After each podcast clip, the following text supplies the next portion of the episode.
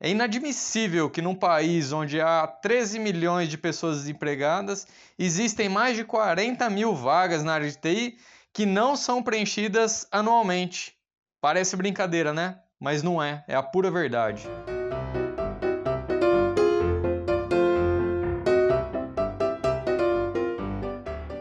Bem-vindo, ouvintes. Esse é mais um episódio do Think Lab Brasil. Meu nome é Rômulo Campos. Eu sou o Marcos Eduardo Oliveira, um dos fundadores do Think Lab, e lidero aqui as áreas de Business, IoT e Futurismo. Eu sou Fred Fernandes, professor empreendedor, MBA e mestrado em administração. Eu sou o Pedro Garibaldi, é, me formando em matemática aplicada a negócios e passei por dois anos pelo núcleo de empreendedores aqui da USP de Ribeirão Preto. Olá, sou o Fred Bombonati, administrador e consultor de negócios. Boa tarde, eu sou Joaquim César Felipe, professor e coordenador do curso de Ciência da Computação da USP de Ribeirão Preto. Boa tarde, José Ferreira, uh, professor e coordenador universitário, né, focados aí na, no, em cursos da área de tecnologia e engenharias.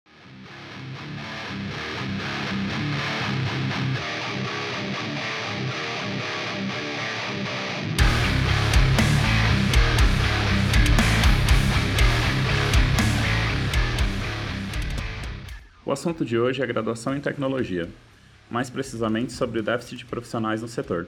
A estimativa é que agora no começo de 2020 existam perto de 50 mil vagas em aberto e em quatro anos esse número pode chegar perto dos 300 mil. A ideia hoje é bater um papo para a gente tentar entender a dinâmica desse fenômeno. Eu gostaria de começar perguntando para o José se existe um gap entre o que se ensina nas faculdades e o que é esperado pelo mercado.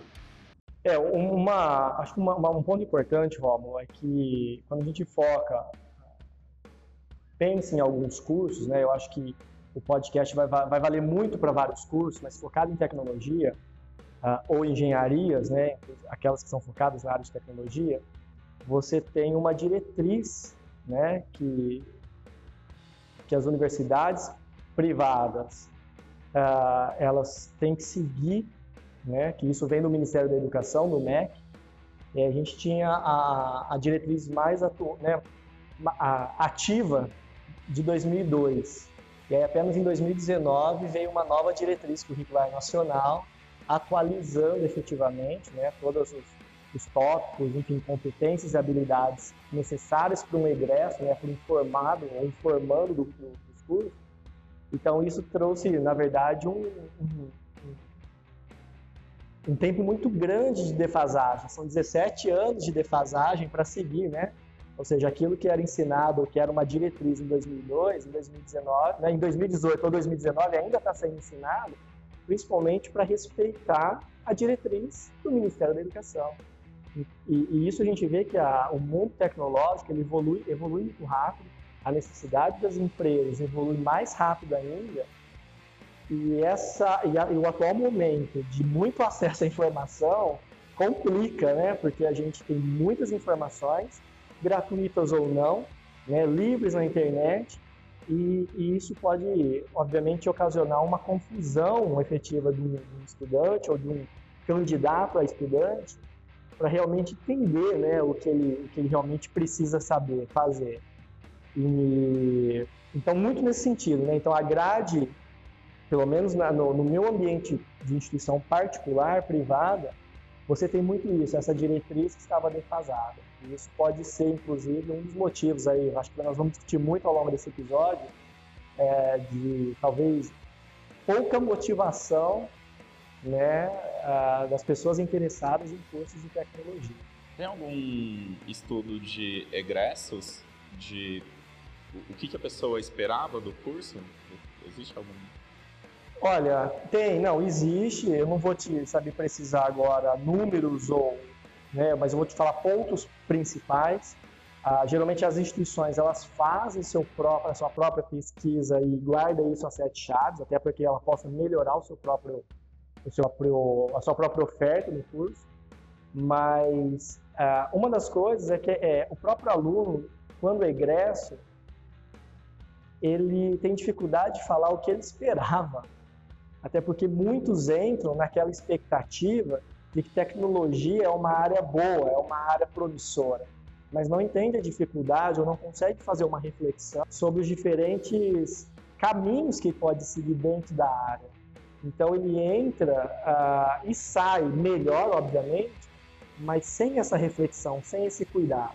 Então isso é gravíssimo, né? Porque você vê que a motivação às vezes foi uma matéria, foi um empurrão dos pais ou familiares, ou a inspiração de um familiar que deu certo, né? Ou um amigo que fala que a área é promissora, que paga bem, né? Remunera bem, é a tecnologia é para todas as empresas, né?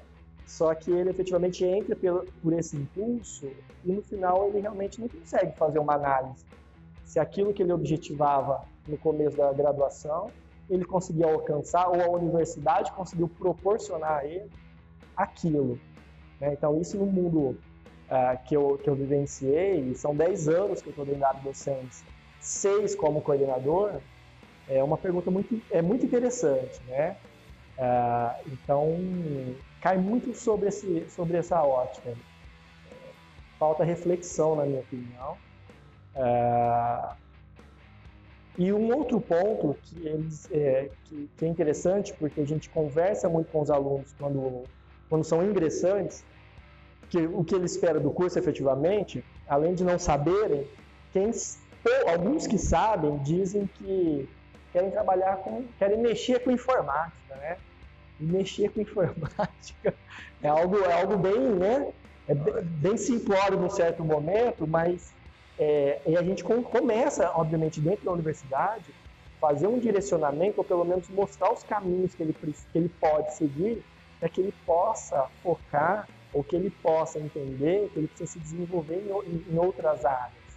Então a gente direciona, mas tem esse gap, ingressante e egress. É, aqui na USP a gente tem um, sistema de acompanhamento de alunos e ex-alunos, que é o Alumni USP. Né? Então, todo aluno, todo ex-aluno, tá? tá eu testar. Todo aluno ou todo ex-aluno da USP é, pode entrar, ele normalmente já é cadastrado e tem uma adesão boa a esse sistema e ali tem algumas informações que ele pode ir alimentando no sistema.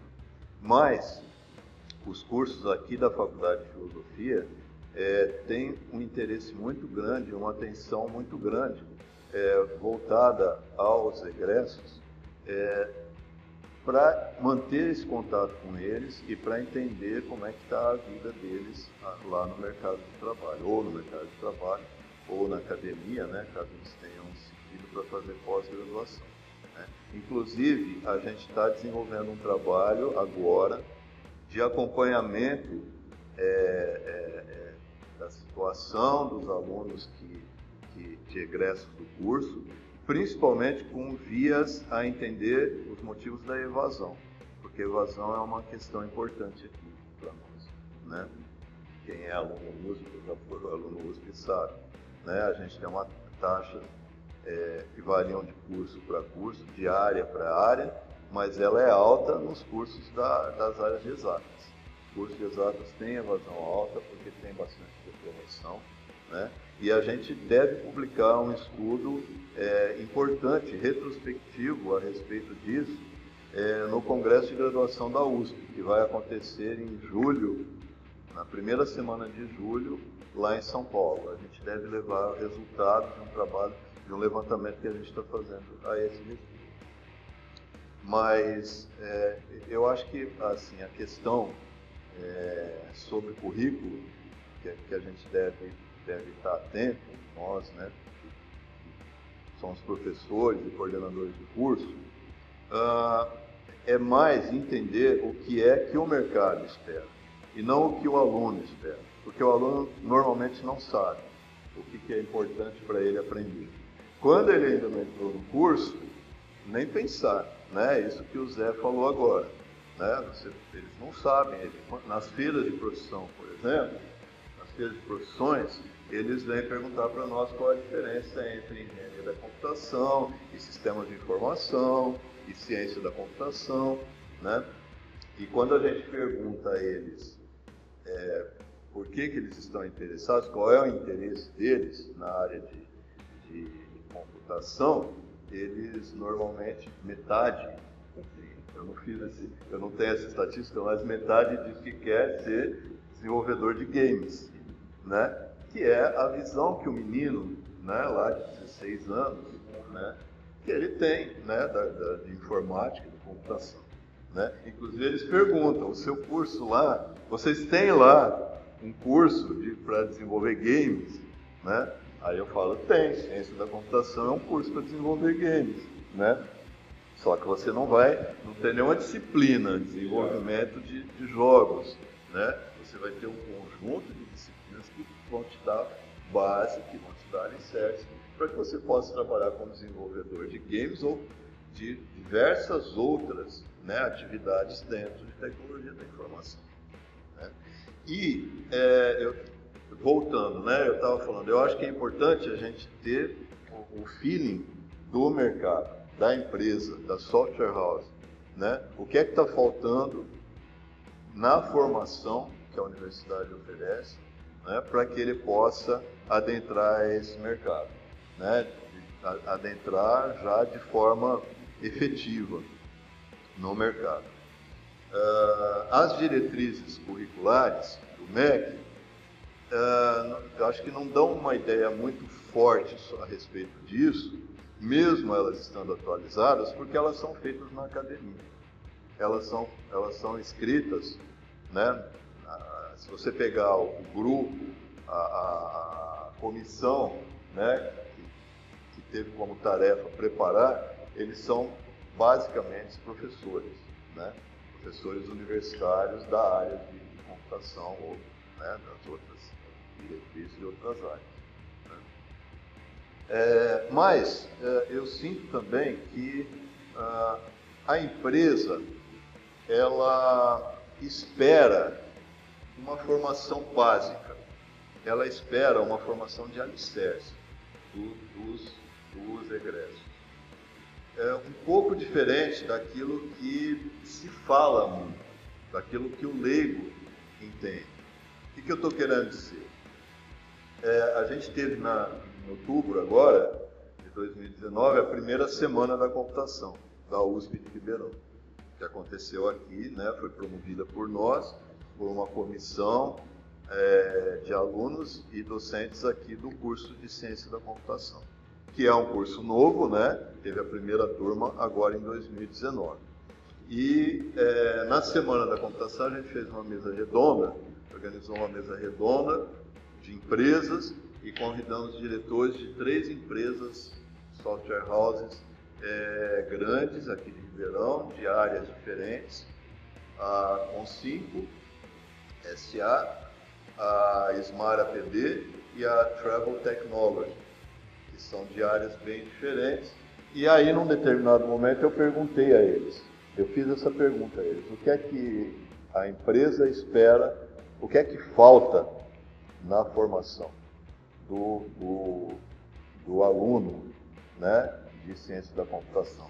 Na sua opinião, né, para as empresas. E, e assim, uh, na verdade, eles passaram essa ideia, né, nessa conversa, falando, o tema da, da, da mesa redonda era isso, mas a partir dessa pergunta, eles passaram, pelas respostas, eles passaram essa expectativa de de que eles precisam de gente com base, tá? Porque a, o detalhe ou a especificidade, eles é que vão ensinar, são eles que vão dar para né? Então é importante, é, não é, eu agora estou falando da minha opinião, não é importante eu ter uma disciplina chamada desenvolvimento de games, de jogos. O importante é eu ter um banco de dados bem dado, é eu ter programação bem dada, é eu ter estatística e matemática, porque tem que ter, né, para computação,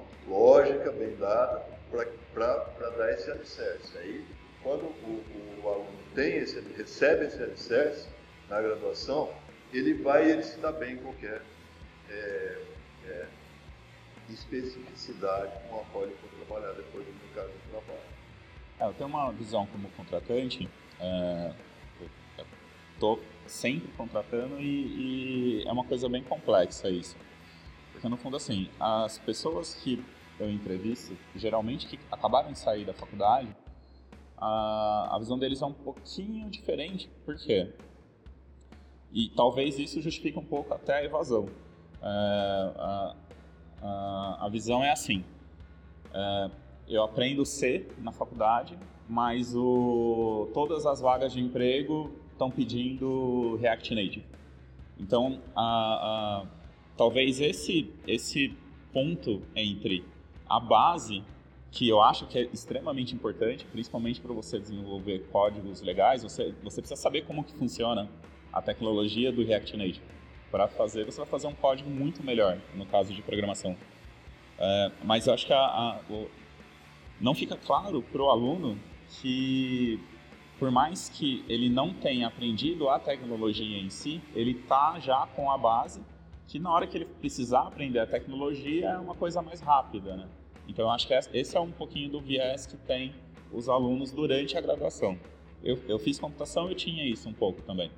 Que, que o que a gente estava aprendendo na, na faculdade não ia ser utilizado. Óbvio que hoje, depois de trabalhar muito tempo, eu vejo que toda a base que eu tenho é, faz com que eu faça um código muito melhor do que uma pessoa que aprendeu React Native e não fez computação, por exemplo.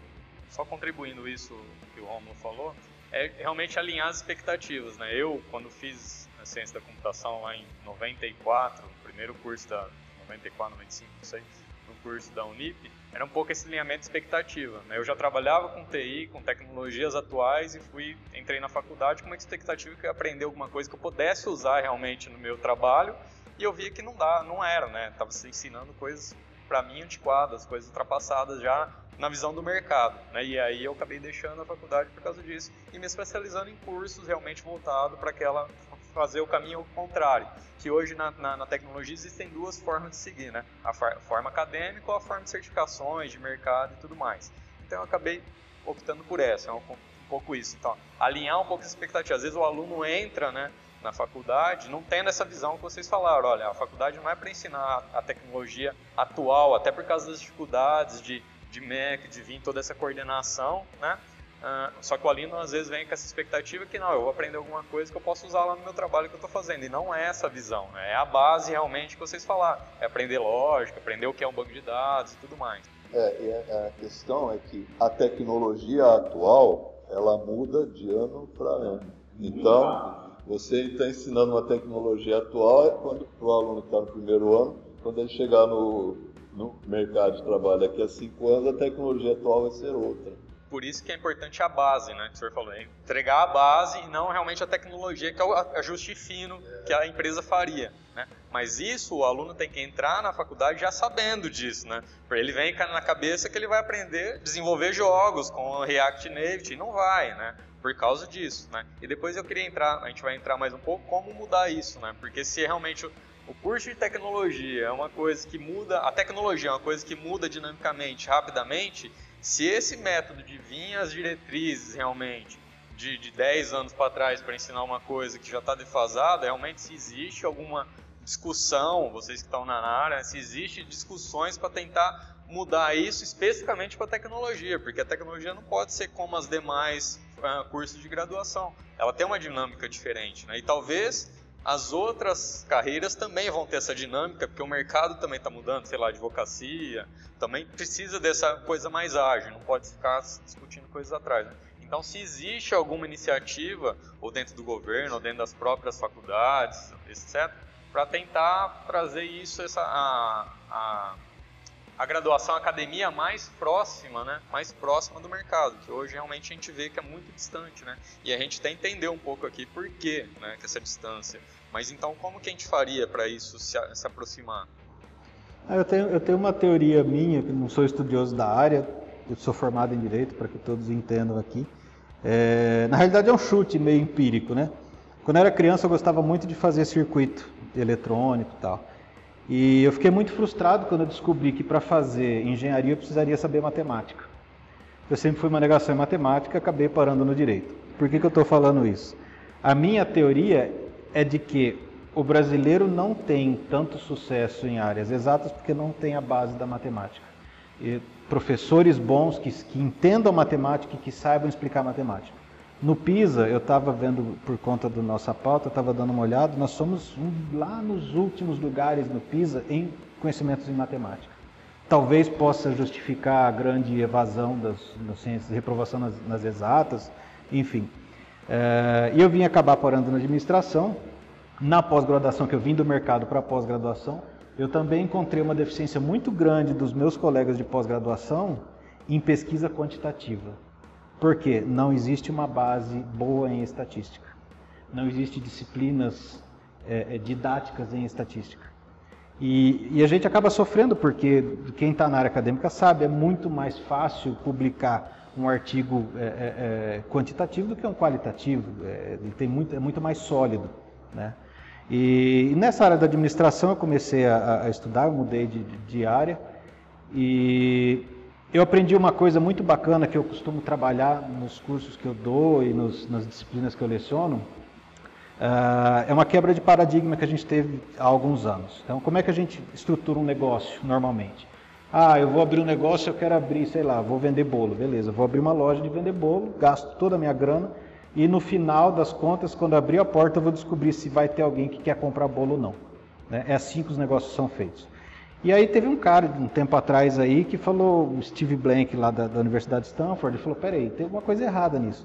E se a gente fosse perguntar para a pessoa, meu, você precisa do quê? Que dificuldade você tem? Que dor você tem? O que, que eu posso resolver de problema seu? Eu crio produto ou serviço com base na solução desse problema, eu já tenho pelo menos a expectativa de que vai ter mercado consumidor. E por que, que eu estou dizendo isso?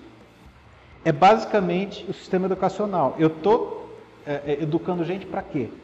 Eu vou conversar com quem está contratando. O que, que vocês precisam? Ah, eu preciso disso, daquilo. Cara, eu, pelo menos acho que não tem coisa mais óbvia do que eu ver a necessidade e educar o pessoal para aquela necessidade. O cara já vai sair sabendo como é que é o mercado. É, eu queria só voltar, na verdade, voltar no, no, no para complementar o que o Romulo comentou e aí pegar a última informação do Federico. Eu acho que né, para dar um fechamento por tudo que vocês dois comentaram. Eu acho que é importante o que o Joaquim comentou sobre o alinhamento né, da expectativa do mercado com a expectativa do aluno, mesmo que a expectativa do aluno não seja tão clara assim. Ah, e, e, e, nesse meio existe a possibilidade que o curso tem de ofertar, seguindo as diretrizes, seguindo é, não só do MEC, né, mas tem dos, dos conselhos reguladores. Então você tem das engenharias tem o CREA, da administração você tem a, a, o CRA, né, e assim sucessivamente. Cada uma, eu imagino que tem as suas, as suas diretrizes. No entanto, a gente vê, Rob, acho que uma coisa que você comentou que é, é super importante, e talvez a maior parte dos nossos, né, de, de quem vai ouvir talvez o podcast tenha aí a, ou a nossa faixa de idade, vai entender melhor que no passado nós tínhamos uma, uma preocupação e é, com o estudar, e a gente se dedicava muito para aprender algo, é, com, com a motivação que era um desafio, que eu precisava aprender, aprender a base, como o professor Joaquim comentou, para poder ter um, um desempenho bom lá na frente. E hoje, a grande maioria dos alunos que eu recebo em sala de aula é um aluno de 17 anos, 18 anos, 19 anos. O que é uma injustiça, inclusive, né? É, cobrá-lo de uma decisão que vai mudar a vida dele. Então, às vezes, a gente, talvez a falta de maturidade traz ele para um curso de tecnologia e que também, né, depois vai para uma evasão, pode ser um dos motivos aí da, da evasão, mas é, a, a, imaturidade em que ele, que, que ele saiba, que ele entenda que ele precisa se dedicar é absurdo. Então, a, a facilidade da tecnologia também traz um perfil é, vou, vou, não é a palavra que eu quero usar, mas um perfil preguiçoso de se dedicar tanto quanto nós nos dedicamos mais no passado, há 10, 15, 20 anos atrás, que não é tanto tempo assim. Para a tecnologia é muito tempo, né? Então, e isso eu, eu, batalho muito em sala de aula hoje, como coordenador, explicando de uma forma mais geral e como docente em disciplinas, focando também que o aluno precisa estudar, Estudar, estudar é, é dedicar tempo para aquele estudo, porque eu, eu, lembro de uma frase que um amigo nosso disse uma vez, num bate-papo com, com Calouros, o Alessandro, ele diz: Eu programo em qualquer linguagem, porque eu tenho uma base lógica fantástica. Então, eu acho que isso culmina com o que o professor Joaquim comentou e o, e o Rômulo reforçou. A base é a essência da, da, da, programação, né? vamos dizer assim, talvez vamos focar numa área, aí é a essência. E a geração atual, ela, ele quer o resultado mais imediato, que é o perfil da geração 90, 2000, né? Então, o, o imediatismo, é, ele bate de frente com a questão da dedicação ou da qualidade da, daquela essência. Isso dificulta muito. Né? Então, assim, eu queria concluir isso, que é uma coisa que me preocupa muito, e eu venho discutindo. E, e só para passar a palavra para o Pedro, é, só pegando o gancho que o Frederico comentou, o, o, o Frederico, quando você pega, por exemplo, a, a nova diretriz de 2019 para as engenharias, ela é muito atualizada. Inclusive, ela nos per permite agora explorar caminhos antes engessados, como, por exemplo, palavra inovação, palavra empreendedorismo e palavra empírica, na prática, hoje está tá claro lá. Então, hoje, a gente tem condições de fazer. E é algo que eu estava falando para o Romo, a diretriz de 2019. É, é, são necessários três anos né, de prazo para implementar. E aí, quer dizer, daqui quatro anos começa a primeira turma da nova diretriz, ou seja, da nova grade. E daqui quatro, né, depois mais quatro ou cinco anos para ter o egresso com uma grade atualizada. Três mais quatro ou mais cinco são de sete a oito anos para ter um resultado da modernidade da, da diretriz atual. Então, né, a, a, ainda assim, leva-se muito tempo, mas já é menos da metade do que foi no ciclo anterior. Olha que, que coisa é, louca, digamos assim. Né? Só uma curiosidade. Isso que você está dizendo, eu estou perguntando, realmente sou leigo, não entendo. Isso aí te ingessa? Ou eu posso pegar uma disciplina que é, sei lá, lógica 1 e incluir coisas que o mercado está pedindo? Eu posso fazer isso? Vou dar um exemplo. Uh, hoje, na diretriz, uh, fala assim, olha, você, uh, o, o egresso ele precisa ter a habilidade de, ele, ele precisa ter a habilidade, a competência de raciocínio lógico. O nome da disciplina você define. O conteúdo daquela disciplina, ele precisa saber programar, ele precisa desenvolver software. Qual? Hoje não mais. Antes era, de 2002 pelo menos, tinha mais a, a parte engessada da coisa. E eu não vou antecipar para falar para o Pedro, mas depois a gente vai entrar também que tem a questão do perfil do corpo docente. Há um choque de cultura também eu vejo. Não, é, só queria comentar que eu sou exatamente o que você falou, eu sou de 98, passei na faculdade com 17, aí assim que eu fiz 18 que eu realmente comecei a ter aulas. E entrei num curso de matemática aplicada em negócios, porque eu gostava de matemática no ensino médio. Então, era muito é, da minha imaginação que eu iria gostar de uma faculdade de matemática só pela facilidade que eu tinha, por exemplo, no ensino médio. E foi muito difícil ao passar do tempo. Agora eu já estou indo para o quinto ano, né? Então estou finalizando o curso. É, eu lembro que no início foi bem difícil para mim, porque eu teorizava muita coisa, eu achei que eu ia aprender coisas assim, de uma maneira muito mais rápida. Tive que começar a aprender a programar com C. no, nosso curso, nossa grade curricular, tem introdução à computação 1 e 2, então ela é toda em C. E ao mesmo tempo eu via que, por exemplo, na UFSCar, em São Carlos, o pessoal começava a aprender pelo Python. E na minha cabeça, nossa, muito mais atualizado, né? É, é, com aplicações mais diretas. E só agora que eu venho perceber que eu posso aprender qualquer coisa com essa minha base em C. Então, e, e, me, e a mesma coisa se aplica às matérias de exatas pura, que é, é difícil a gente perceber de imediato o que, que a gente vai aplicar ou não. Porque agora que eu estou começando a participar de entrevista de emprego, estou começando a entender a realidade, é, muito da minha experiência pelo núcleo de empreendedores, que ainda no meio da graduação eu comecei a ter contato mais com profissionais, com pessoas, com, com palestrantes, enfim. E eu ainda estou fechando na minha cabeça o que, que é esse modelo, de, de que, que eu vou aplicar, do que, que eu vou misturar. Eu lembro que no meu primeiro dia de aula, o professor Américo aqui do DCM falou que é, é uma receita, assim, é uma pintura, você vai pegar muita coisa da tua graduação. E só agora que isso está fazendo sentido para mim. Né? e vai fazer ainda quando eu começar de fato a, a trabalhar. E, e eu, eu concordo 100%. Acho que o pessoal vem com uma, uma ideia completamente diferente, é muito imaturo. Eu acho que ninguém deveria ser obrigado a escolher uma faculdade que muitas vezes é imposta pelo pai, e aí a gente cai naquele ponto de talvez é direito, sendo que a pessoa não sabe o que é direito e não sabe o que quer, e por ser tradicional ou, ou de uma família achar que é uma, uma coisa glamurosa, né? Mesma coisa com medicina, a gente vê muita coisa, muita gente passando por problemas psicológicos porque precisa se adequar a alguma coisa que a família impõe, né? E é, é uma pressão assim desnecessária. Depois acaba acontecendo do aluno começar a reclamar muito com o professor, né? De não estar tá entendendo por que, que ele está fazendo aquilo, por que, que não é atualizado.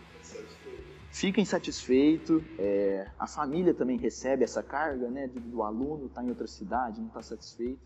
E eu acho que trazer mais debates do que, é tecnologia, ligar mais a universidade com a, a, a, a indústria, o que ela pede, o que os empregos estão requerindo, e trazer profissionais que passaram por uma graduação, tiveram essa experiência, eu acho que ajuda. Então, semana da computação é algo muito importante, semana de matemática aplicada, é, eventos de organizações estudantis, eu acho que é uma oportunidade boa de, de, de, de mostrar para esse aluno né, que está ingressando como é que vai ser a vida dele a partir daí.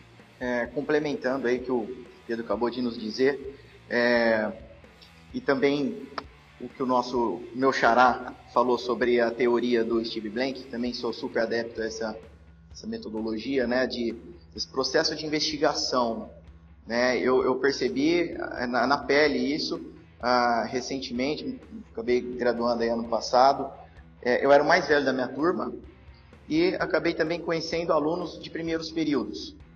E estava muito claro isso para mim, que alunos é, estão um pouco perdidos. Pode ser talvez por uma falta de informação, né, ou uma certa preguiça, como o Zé disse.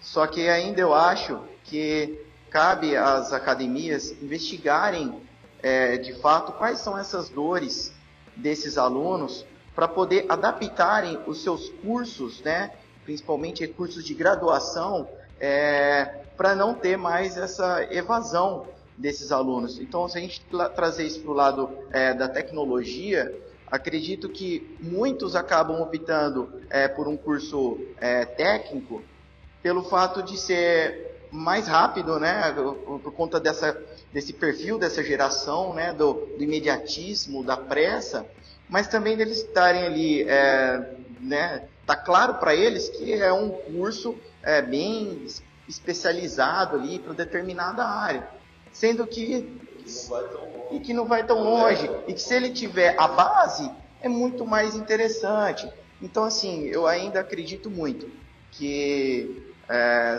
temos que iniciar o quanto antes esse processo de investigação, né? É, e também começar a trazer é, mais debates, como o Pedro sugeriu aqui, e principalmente, né, eu acredito muito que é uma das maiores é, saídas ou alternativas para esse cenário que a gente vive, é começar a discutir mais empreendedorismo e inovação, porque a gente consegue aplicar isso em qualquer área, em qualquer é, profissão, qualquer setor, enfim. A relação do imediatismo e a busca por outros cursos, ou mesmo a evasão, eu ainda tenho uma outra informação, que é o seguinte. Uh, eu, eu, conheço muita gente que trabalha em outras empresas, Quinto Andar, na Amazon e tal, e tem muitas empresas, melhor, todas elas contratam o que aparece. Porque no final, a, a vaga está lá. Se a pessoa sabe minimamente aquilo que eles precisam, eles vão dar o treinamento interno, então vai contratar. Então isso acaba também puxando um pouco para que a pessoa é, ou faça um curso de dois anos ou às vezes nem faça curso, ou nem termine. Porque não é o curso em si que vai garantir o emprego dela. Tem tanta vaga de emprego que se ela souber programar, no caso de programação, ela vai arrumar um emprego e vai ganhar às vezes a mesma coisa que alguém que fez a faculdade. Então, também tem esse lado da pressão do mercado por, pela quantidade de vagas, né? Não é só efetivamente o perfil da pessoa. E tem uma informação, Romo, uh, eu tenho um contato muito grande com uma das maiores empresas de contratação de profissionais de TI de Ribeirão Preto, que faz a intermediação entre a empresa e o candidato, e ela sempre me liga falando das vagas que tem para ver se tem alunos ou indicações para fazer. E, e, ela diz o seguinte, que em muitos casos a dificuldade dessa não é encontrar a pessoa que, conhe, que conheça minimamente, mas sim encontrar naquela pessoa uma postura um comportamento de trabalho em equipe pela a característica da tecnologia. Então, eu não quero um cara bom em tecnologia que não saiba se comunicar ou se relacionar. Eu posso diminuir a exigência técnica, mas eu tenho que elevar a questão comportamental. Que é outro fato que a gente não discutiu e que hoje, pelo menos, ela, quando me fala, ela fala: Isso para mim é o maior obstáculo. Achar pessoas de bom relacionamento, comportamento e postura. Tecnicamente, a empresa pode até ensinar aquilo que é específico dela. Essa, essa característica né, de quem está contratando, a gente observa aqui também no piso, que é o polo de software né, que a gente tem aqui. Uh, o pessoal do piso diz, eles costumam contar para a gente que as empresas, quando vão contratar, pedem algum curso para o piso, o piso oferece um curso, os, os candidatos fazem esse curso e, na verdade, eles não vão observar se o candidato tirou 10 na prova que ele fez no curso, mas sim como que ele se comportou em termos sociais, né, de trabalho em equipe ao longo desse treinamento, ao longo desse processo.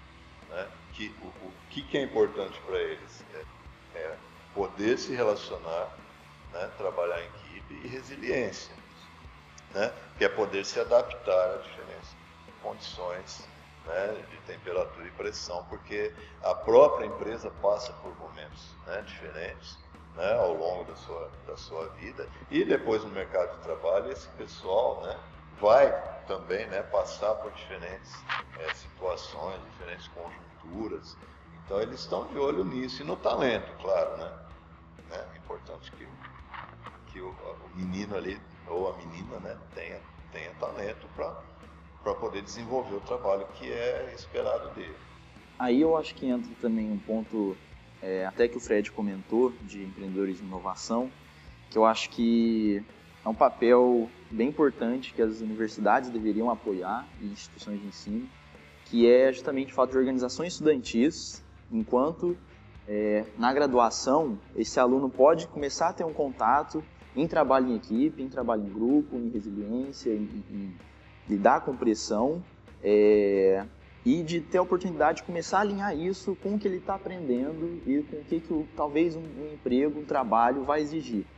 Então, é, núcleos de empreendedorismo, é muito importante que, que professores comecem a incentivar alunos a, a participar de grupos assim, empresas juniores, exatamente, que existe aqui no, no departamento, né? Tem da matemática aplicada, tem da informática biomédica, é, tem da, da, física médica também,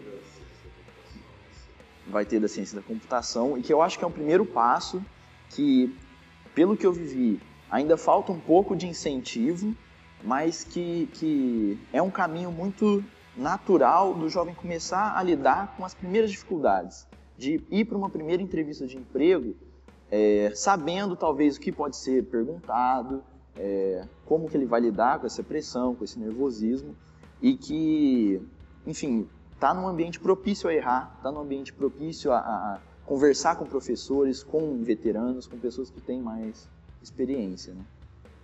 Tem um, só para tentar contribuir também, ô, Pedro, eu concordo, concordo contigo. Acho que são iniciativas que podem motivar o empreendedorismo, né? Uma conversa, inclusive, assim que nós, eu e o Frederico começamos a, a nos conhecer num, num, passado recente.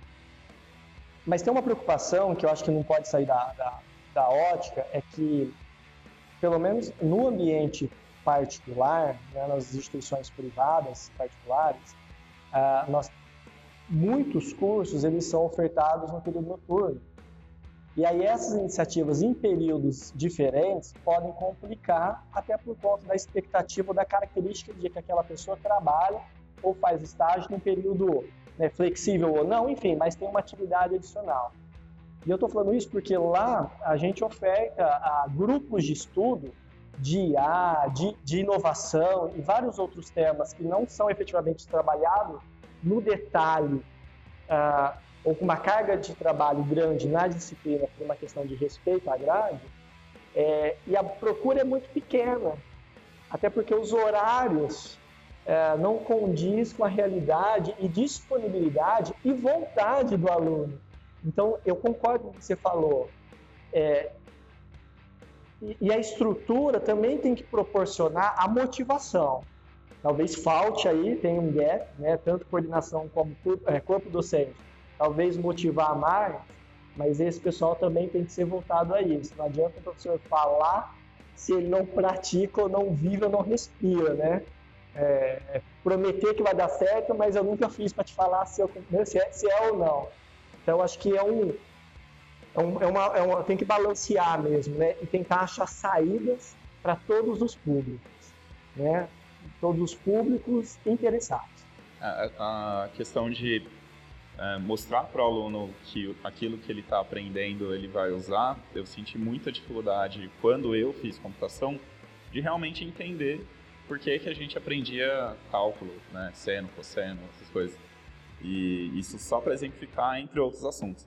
Mas uh, hoje já usei, inclusive em alguns projetos, e, e eu acho que poderia ter uh, uma, uma inclusão maior da, da faculdade dentro do, do, do local que ela está. Então, trazer outras empresas para falar como que elas usam, né? como, que, como que o que o aluno está aprendendo vai ser útil. O que, que eles aplicam do que o aluno está aprendendo no dia a dia. Isso é uma coisa que talvez gere um pouco essa motivação. Então, numa disciplina de estatística, por exemplo, se você traz alguém aqui de Ribeirão, a gente poderia, por exemplo, chamar o BBLU. Eles, tão, eles fazem análise de inteligência artificial dentro da base deles. Uh, um aluno que está aprendendo estatística, ele, ele não, às vezes, no momento, ele não consegue ter essa visão, mas se às vezes com semana de informática, ou só trazer a, a empresa para falar naquela disciplina. E as empresas elas estão abertas porque elas precisam desse profissional no futuro. Então ela, ela é, é um jogo de ganha-ganha. Eu venho aqui falar para como que eu uso e ao mesmo tempo poderia engajar esses alunos entendendo que realmente é uma coisa que usa no mundo real, né? Porque às vezes quando a gente está na academia, a gente fica com esse gap, né? De tipo, ah, isso aqui é só na academia, ninguém usa. Uh, então essa falsa impressão de que ninguém usa talvez seja também um, um, fator de desmotivação para os alunos. Né? E, e, esse é um pouco, como o Romo falou, esse é um pouco o trabalho nosso do Think Lab, é realmente fazer um pouco isso. A gente está fazendo agora, né? Está levando essa informação para as pessoas e é realmente aproximar, né, tanto o mercado com a academia e vice-versa, né? Então é divulgar essas informações, é trazer as empresas para falar, é ajudar nesse, nesse, nesse fomento também, né? De, não de, de liderar isso, mas de unir as peças que estão no, no mercado. O Zé comentou um tempo atrás da, que ele queria falar sobre o corpo docente do curso e agora queria resgatar essa. Sim, sim. Sim, é, eu acho que a gente está falando, né, pelo menos comentando, que a gente tem uma evolução tecnológica muito grande e talvez um perfil do aluno imediatista, né, ou que não, não tenha tanto o perfil de dedicação, ou que não entende a, que a essência é mais importante do que a ferramenta no final. Uh, a gente tem um corpo docente tenta mostrar que isso é importante, uh, e a gente tem um terceiro, uma terceira ponta, né, vamos chamar de tríplice restrição aqui, né, trazendo gerenciamento de projeto, a gente tem a instituição que, olhando muito mais no mercado e olhando para frente, ela entende que a mudança é necessária. É, é, é uma onda, né? tem ocorrido uma onda na questão de metodologias ativas de aprendizado. Seja ela sala de aula invertida, aplicar a taxonomia de Bloom, enfim, fazer algo diferente para que o, o, público atual seja atendido ou tenha suas necessidades né, é, atendidas e aí você tem um meio de campo que é o docente em si. Então, assim, o docente em si, ele tem que estar antenado nisso, que a, que a disciplina que talvez ele dava há três anos atrás, a dinâmica agora mudou. Estou falando de três anos, não estou falando de 10, de 15, de 20, não. Estou falando de três anos, de cinco anos. De repente, a forma quando eu dava lógica de programação cinco anos atrás, eu tenho que dar de uma forma diferente hoje. Às vezes eu não tenho que dar em sala de aula, eu tenho que levar ele num hub de profissional e ali fazer uma aula compartilhada. Né? Fazer o que a gente está fazendo aqui, às vezes uma aula de lógica de programação num podcast, com ele ao vivo participando como ouvinte ou como é, participante ativo, é, vem agregar muito mais. Então, achar saídas é, ou ferramentas diferentes do que a sala de aula convencional, para mim, é, é, é, um grande passo. Isso já tem ocorrido em muitas instituições, né? É, por mais que hoje eu estou focado em uma, eu permeio outras. A gente, o, o mundo acadêmico ele é muito pequeno, né? O mundo já é pequeno, né? O mundo acadêmico é menor ainda, a cidade é menor ainda. Então a gente vê que várias têm iniciativas e que todos ainda estão aprendendo, né? Tem, estão trazendo a questão de empreendedorismo para a sala de aula, ou técnicas de empreendedorismo, técnicas de gestão de projetos, ágeis ou não, para tentar dar uma aula focada numa metodologia, para ver se o resultado é diferente. Porque se eu continuar com uma aula convencional, eu não posso esperar resultado diferente. Já dizia um ditado que eu não me recordo agora, né? Fazer, mais ou menos fazer as, as mesmas coisas querendo resultado diferente, né? Alguém disse isso, é. Então, assim, eu acho que, eu acho, eu vejo que a, a mudança é importante. Achar a ferramenta, eu acho que vai ser utopia. Eu acho que tem que achar ferramentas que podem funcionar para grupos ou turmas ou disciplinas diferentes. E eu também acho que a aula convencional também vai servir ainda para algum tipo de assunto específico. Então, eu, eu, o, o, docente, Romulo, que eu quis dizer lá anteriormente, é que ele é um agente transformador. Talvez seja o maior agente transformador de não só motivar uma aula, uma, uma aula mais prazerosa, mais motivante, mas esse cara ele tem que fazer com que o aluno entenda e reflita que ele, que o aluno é o principal interessado em fazer aquilo acontecer. Então ele precisa se dedicar e estar interessado na mudança. Então a gente não adianta culpar, não estamos fazendo isso, obviamente, mas não, não adianta a gente colocar a carga toda no aluno, ou a carga toda no docente, ou a carga toda no MEC, ou a carga toda na instituição. Eu acho que é, um, é, é quatro mãos. E eu acho que essa engrenagem tá, começou a rodar. A minha preocupação é quantos anos ainda levará para que a engrenagem se encaixe. Né? Talvez seja muito ainda mais moroso, seja moroso, muito ou muito mais moroso do que a evolução que o mercado necessita. É, e toda essa discussão de hoje é pela, pelo apagão tecnológico que pode acontecer no Brasil, né? Então, é, com os profissionais que a gente tem hoje, é, muitos deles indo para fora, né, pela, pelas vagas globalizadas e nem tantos se formando na velocidade que as vagas estão surgindo. Então pode surgir em algum momento um déficit de profissionais que, que, que impacte inclusive na inovação do Brasil. Né? Isso que a gente nem citou, a questão do idioma, que se perdeu, né, que hoje tá, a defasagem não é nem o idioma, e ainda é, mas o foco agora é, é outro. Ah, eu só gostaria de, de complementar o que ele falou. É, o desafio vai além de você dar uma aula é, que ultrapasse a saliva e o giz, né? Porque saliva e giz não funciona mais. Você competir com o celular na, na sala de aula, ninguém ganha no celular, né? É, inclusive o Google sabe muito mais que qualquer um de nós juntos aqui, né?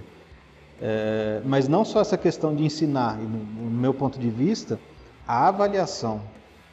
Eu acredito que é, é, sistemas eficientes de avaliação que realmente meçam o que a pessoa sabe, o que a pessoa aprendeu e que, não, e que vai levar para o longo prazo, para o longo termo, eu acho que é um, é um desafio tremendo. Né? E a taxonomia de Bloom ajuda. Ela muda muito, ela quebra um paradigma de avaliação e te dá possibilidades. Né? Que você ainda continue respeitando as diretrizes, mas te dá a possibilidade de fazer disciplinas ou aulas com avaliações, com métodos de avaliação diferentes. E isso é interessante. É, e é um pouco ah, isso que o José já começou, mas a gente queria agora entrar um pouco nisso, né? a, a, o que, que ajudaria a melhorar isso, né? Porque tudo isso que a gente está falando envolve um pouco, por exemplo, o José falou do, dos horários, né? Que as pessoas não aderem a horários. Então, eu acho um pouco também que o sistema de ensino precisa também ter uma evolução, né? E como que isso a gente vai conseguir isso? Porque assim, às vezes as pessoas não conseguem realmente ir, né? Então existem hoje alternativas de online, existem, sei lá, podcast, existem outras. Ou como você falou, de vez de ensinar o aluno na sala, levar ele no local onde ele consiga ver aquilo na prática. Então tudo isso, essa solução para esse problema também, envolve um pouco na, nessa mudança né, no, no, do, da forma de que o ensino é feito, né? Não, é, não tem como concorrer no celular dentro da sala, não dá para o aluno ficar dentro da sala e a gente achar que a escola do futuro vai ser uma sala fechada onde a gente vai em algum lugar para aprender. Né? Hoje ninguém precisa mais de um lugar para aprender. Né? É, lógico que isso é o profissional que está lá, é o professor que está lá, é isso que a gente vai buscar. Né? Então também a gente precisa entender é como que essa escola, esse ensino do futuro vai ser. Né? Essa escola do futuro sem paredes, online, como que a gente vai fazer isso? Né? Uma telepresença? Porque isso vai ajudar muito nesses casos. Né? O Marcos, é, complementando aí o que você disse, é, e também o Zé trouxe um ponto de atenção em relação aos horários. É, isso eu percebi quando eu estava lá e também quando fazia parte aí do centro de empreendedorismo lá da instituição. É, essas questões aí dos horários dos alunos, né? Uh, eu vejo que uma das alternativas é a gente poder, de fato, estreitar essa conexão que você disse aí entre é, empresas e instituições de ensino.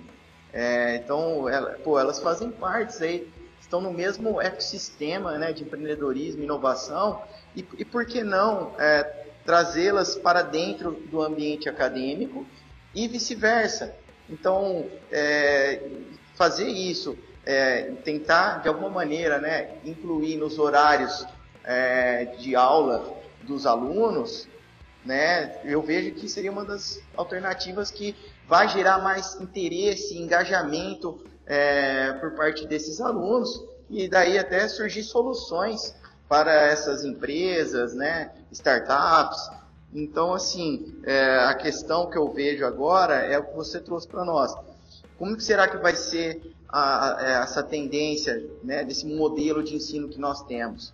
Será que é hora de já começar a estreitar essa conexão e começar né, a facilitar essas, essas visitas, né, ou, é, parcerias, é, que sejam é, semanas, né, enfim, é, iniciar essa discussão quanto antes, né?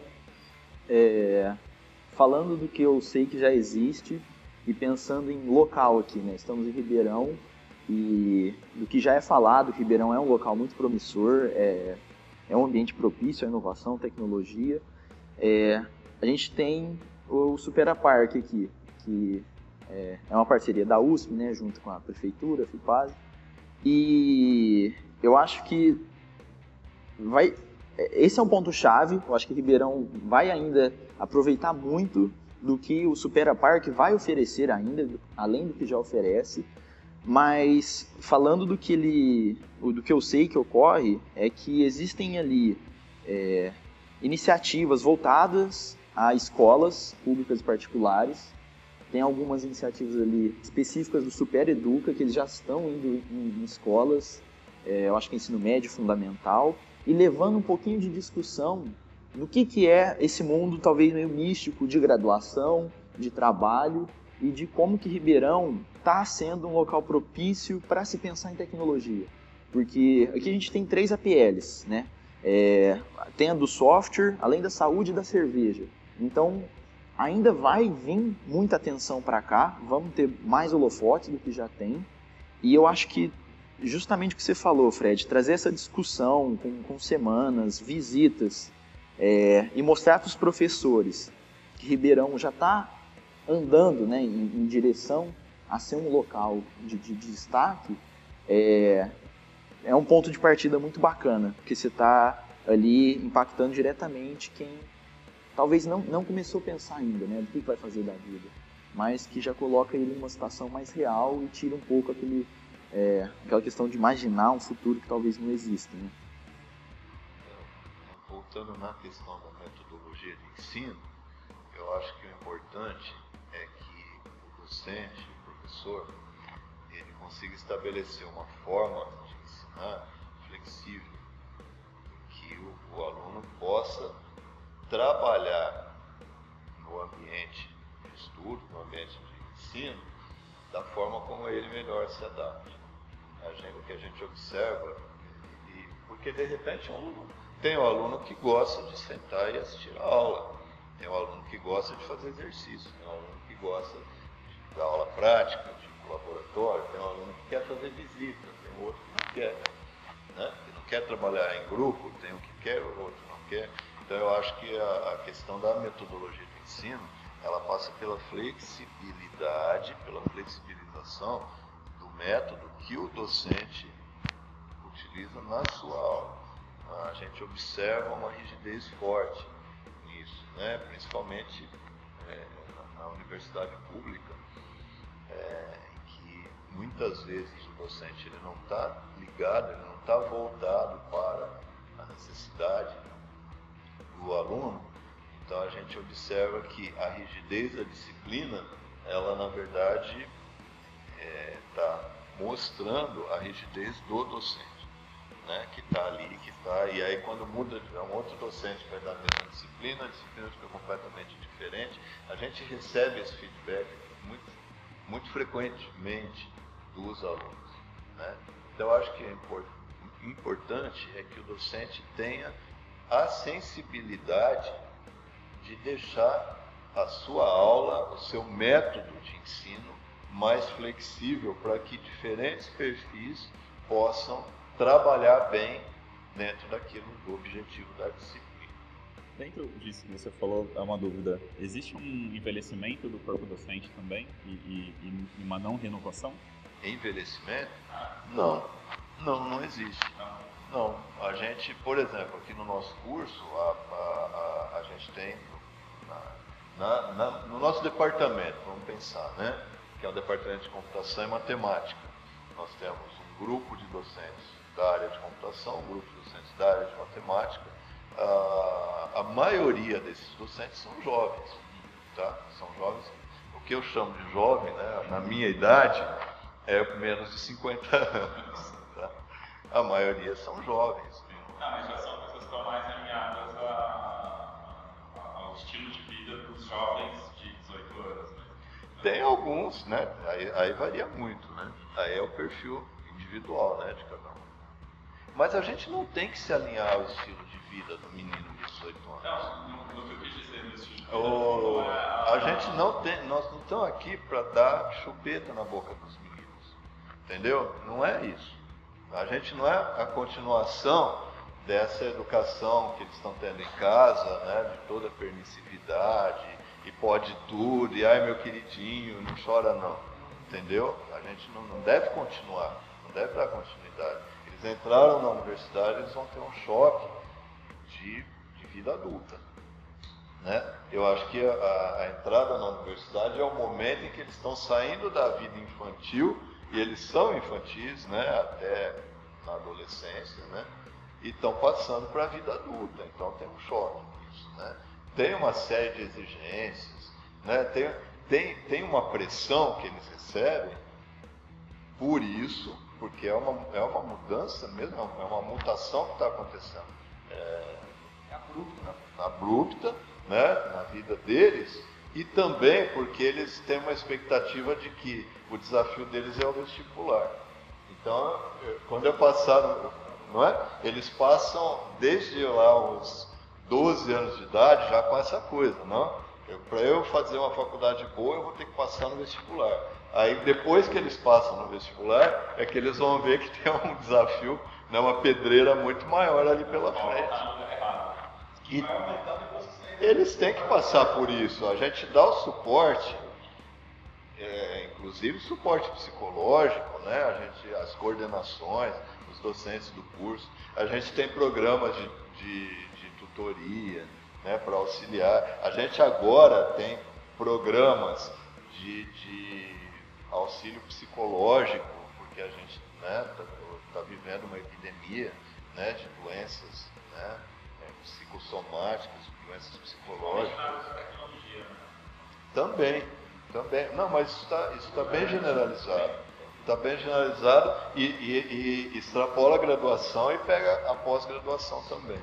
Né? E extrapola a pós-graduação e pega os docentes também. Né? Então está bem generalizado. Né? E, e, mas existe uma atenção com relação a isso. A gente a está atento a isso. Né? Mas, é, mas é, um, é uma situação real que, que não tem como ser é, é, evitada. A gente, o, o, o menino chegou, né? os alunos chegaram aqui, eles ainda são muito jovens, eles ainda são né? é, muito é, pouco preparados psicologicamente, e aí eles vão ter que parar numa nova vida que vem daqui para frente. Né? É, eu só para tentar também contribuir com a visão que eu tenho de não sei se, viu, Marcos? Não sei se é solução, né? Porque se a gente souber solução, acho que já teria feito, né? Aplicado. Mas eu acho que uma coisa que o complemento que o Frederico falou foi a questão da educação básica. Eu acho que a, a educação base ou básica fundamental, ela tem que ser transformada, principalmente a pública, né? Porque uma instituição é, particular, a grande maioria vem de instituições públicas durante o seu fundamental, ensino fundamental e médio, uh, com o advento das bolsas, né, dos programas sociais. Uh, então, chega, inclusive, mais ainda, né, pessoas, alunos com esse perfil, e que não necessariamente tiveram uma base educacional de qualidade. E aí, entre outras questões, né, de localização, de corpo docente também, mas assim, como um todo. O que tem que fazer, eu não sei, né, eu sinceramente eu não sei, mas eu sinto que quando o aluno chega para a gente, a educação básica dele ela é muito deficiente, né? Se a gente está falando de tecnologia e falamos de matemática aqui, quer dizer, fazer cálculo simples é um parto para ele, né? Ah, e além da educação básica, também vejo que a, a estrutura e o preparo familiar é importante. Como o professor Joaquim falou, às vezes o cara está sendo preparado para o vestibular, então a pressão em casa é para o vestibular e se esquece que o vestibular é só uma prova que o coloca dentro de uma universidade, mas que os desafios são muito maiores. Né? É um desafio momentâneo, mas o desafio é muito maior. Eu acho que são duas coisas que precisam melhorar, né? Não sei como, mas eu vejo que a gente precisa receber na graduação pessoas com uma base melhor, até porque a graduação precisa focar também em muitos outros é, caminhos e não resgatar ou tentar minimizar parte desse prejuízo. Uma outra coisa que eu vejo é, é o uso da tecnologia em sala de aula para aprendizado como você falou, né? O, o, o, outro Frederico comentou, né? Disputar com o celular em sala de aula, é, não, não tem essa disputa. É, ou você impõe o respeito pelo professor e alunos em sala, ou vamos usar a tecnologia em nosso próprio benefício. Então, é, é, o que é bacana é que os softwares de simulação, softwares que simulam realidade virtual, né? Vamos pegar softwares que fazem a gamificação. Imagine um, um aquele jogo que o pessoal andava na rua para caçar bichinhos, Pokémon, imagina algo daquilo, né? Ao invés de ser um, a vida do Pokémon, ser algo diferente para aquela disciplina. Já há iniciativas, né? já há software sendo utilizado para isso, mas é, é, talvez intensificar um pouco mais o uso da tecnologia em sala de aula.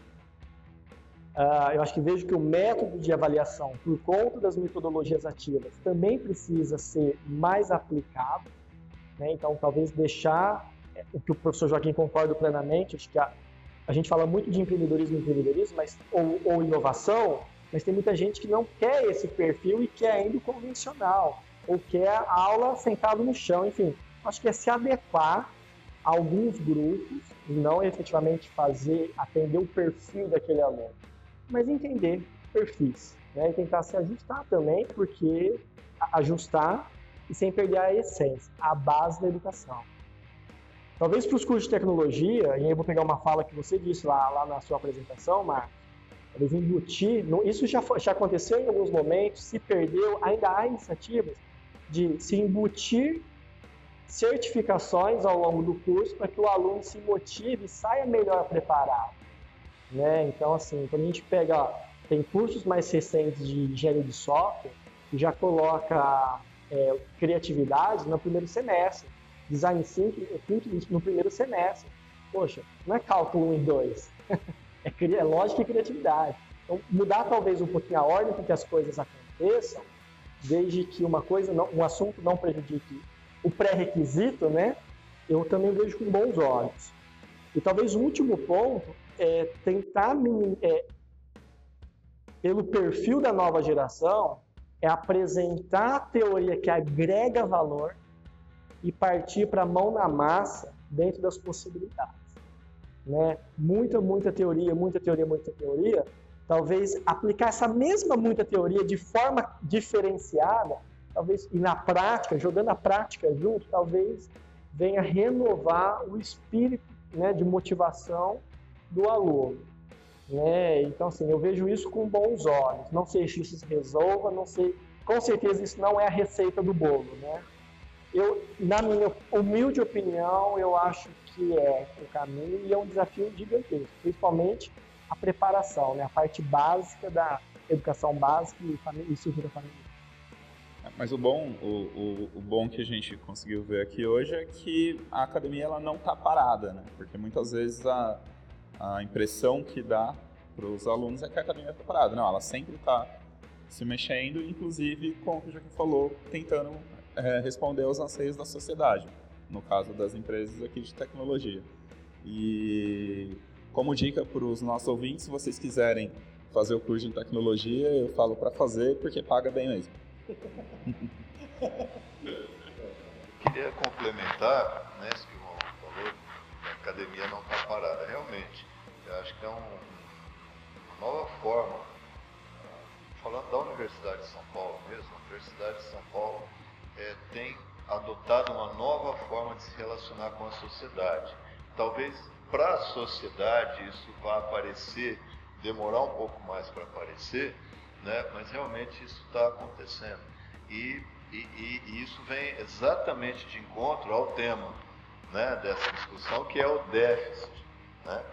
Déficit do profissional de tecnologia da informação lá no mercado.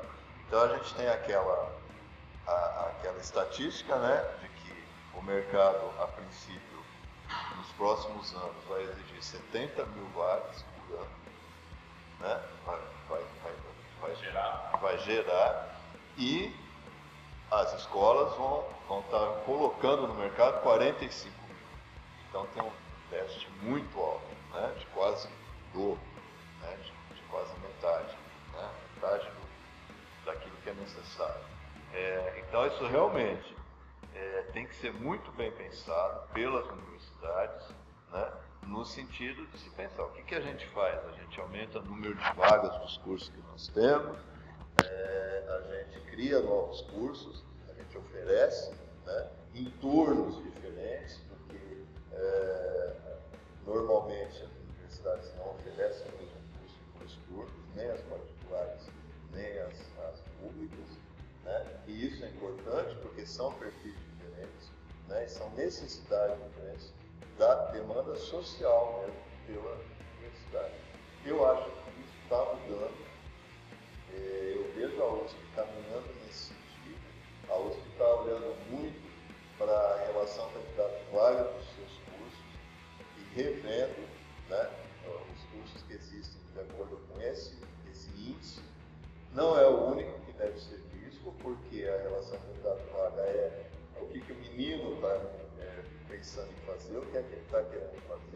mas além disso, para complementar, tem que olhar também para o mercado, o que é que o mercado de cada área está exigindo e está demandando, né?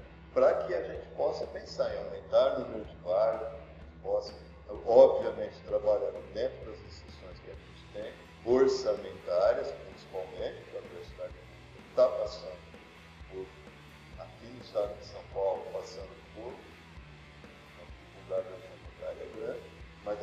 tentar trabalhar com isso.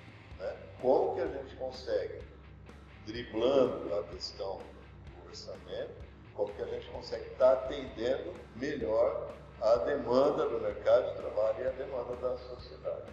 Acho que o caminho né, para a gente chegar né, a um equilíbrio, a esse equilíbrio né, que a gente está almejando, é esse.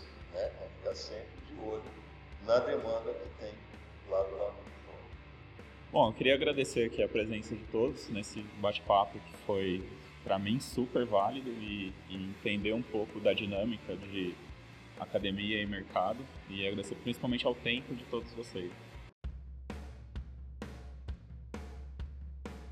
Agora chegamos naquela famosa hora do jabá, para a gente conhecer um pouco melhor nossos participantes. Fala um pouco mais aí, Fred, do seu trabalho. Ah, legal. Eu sou Fred Fernandes, eu sou responsável por um projeto que chama-se Engata e Vai, em que eu compartilho conteúdo de interesse de microempreendedores. O pessoal que está na lida aí começando a empreender está encontrando dificuldades e a ideia é buscar traduzir conceitos de administração de uma forma simples. Então dá uma olhadinha lá no nosso site e nas nossas redes sociais. Lá você vai encontrar bastante coisa legal, artigos, podcast, notícias, Bastante coisa interessante, muita coisa gratuita também. Então confere lá, engativai.com.br. Muito obrigado pela sua participação também, Fred Bombonati. Eu que agradeço o convite e parabéns, Marcos e Romulo, por essa iniciativa que vocês vêm fomentando. A respeito dos projetos, eu sou um dos fundadores da Guia Lucro, uma startup em que estamos na fase de validação. E atualmente sou conselheiro do Centro de Empreendedorismo Moura Lacerda e coorganizador do Beer Business. Inclusive, venho convidá-los a curtirem a nossa página no Face e ficarem ligados aí ao nosso próximo encontro, que é aberto para todos que gostam de fazer um networking tomando uma gelada aqui em Ribeirão. Valeu! Agradecer também ao Pedro Garibaldi. Fala um pouco mais aí, Pedro, dos seus projetos. Opa, é, como eu comentei, eu estou para me formar, então atualmente eu estou mais em busca já de um estágio ou de um trabalho, e mas eu queria comentar mais é da minha experiência no núcleo de empreendedores da USP, que desde o meu terceiro ano da faculdade eu comecei a me interessar mais por esse tema, então entrei na, na organização liderando o marketing e depois assumir a presidência.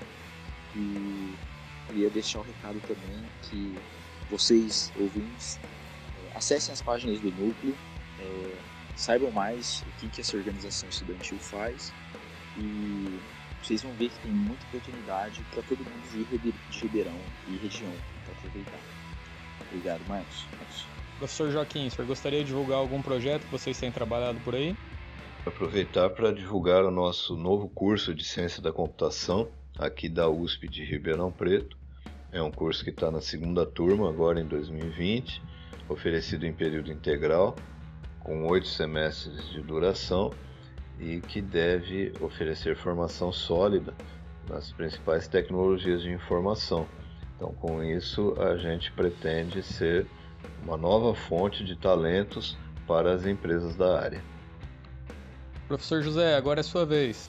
É, os projetos e iniciativas que eu tenho trabalhado, eles estão focados em algumas áreas, né?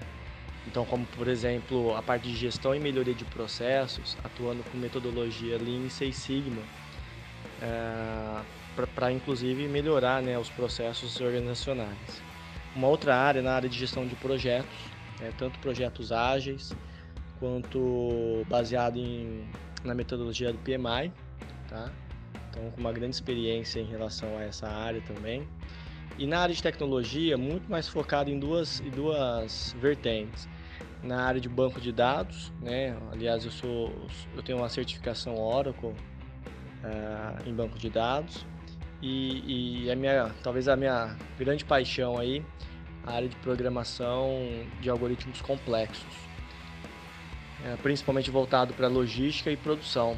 Então são essas áreas, iniciativas né, e projetos que eu tenho atuado, projetos que eu tenho atuado é, nos últimos anos. Então se alguém tiver interesse em conversar um pouco mais sobre isso, né, sobre essas, essas iniciativas, eu estou à disposição. É, podem me achar também no, no, no, LinkedIn, tá como José Ferreira, ou lá na barrinha do LinkedIn, né? José Ferreira S Neto. Então é só me achar e a gente continuar conversando aí para ver se dá para empreender algum projeto novo. Tá bom? Um grande abraço. Bom, chegamos ao final desse podcast. Muito obrigado por acompanhar o Team Club. Envie comentários, dúvidas ou sugira novos temas ou até aprofundar, aprofundarmos mais nesse tema que é bem amplo e daria para fazer vários podcasts.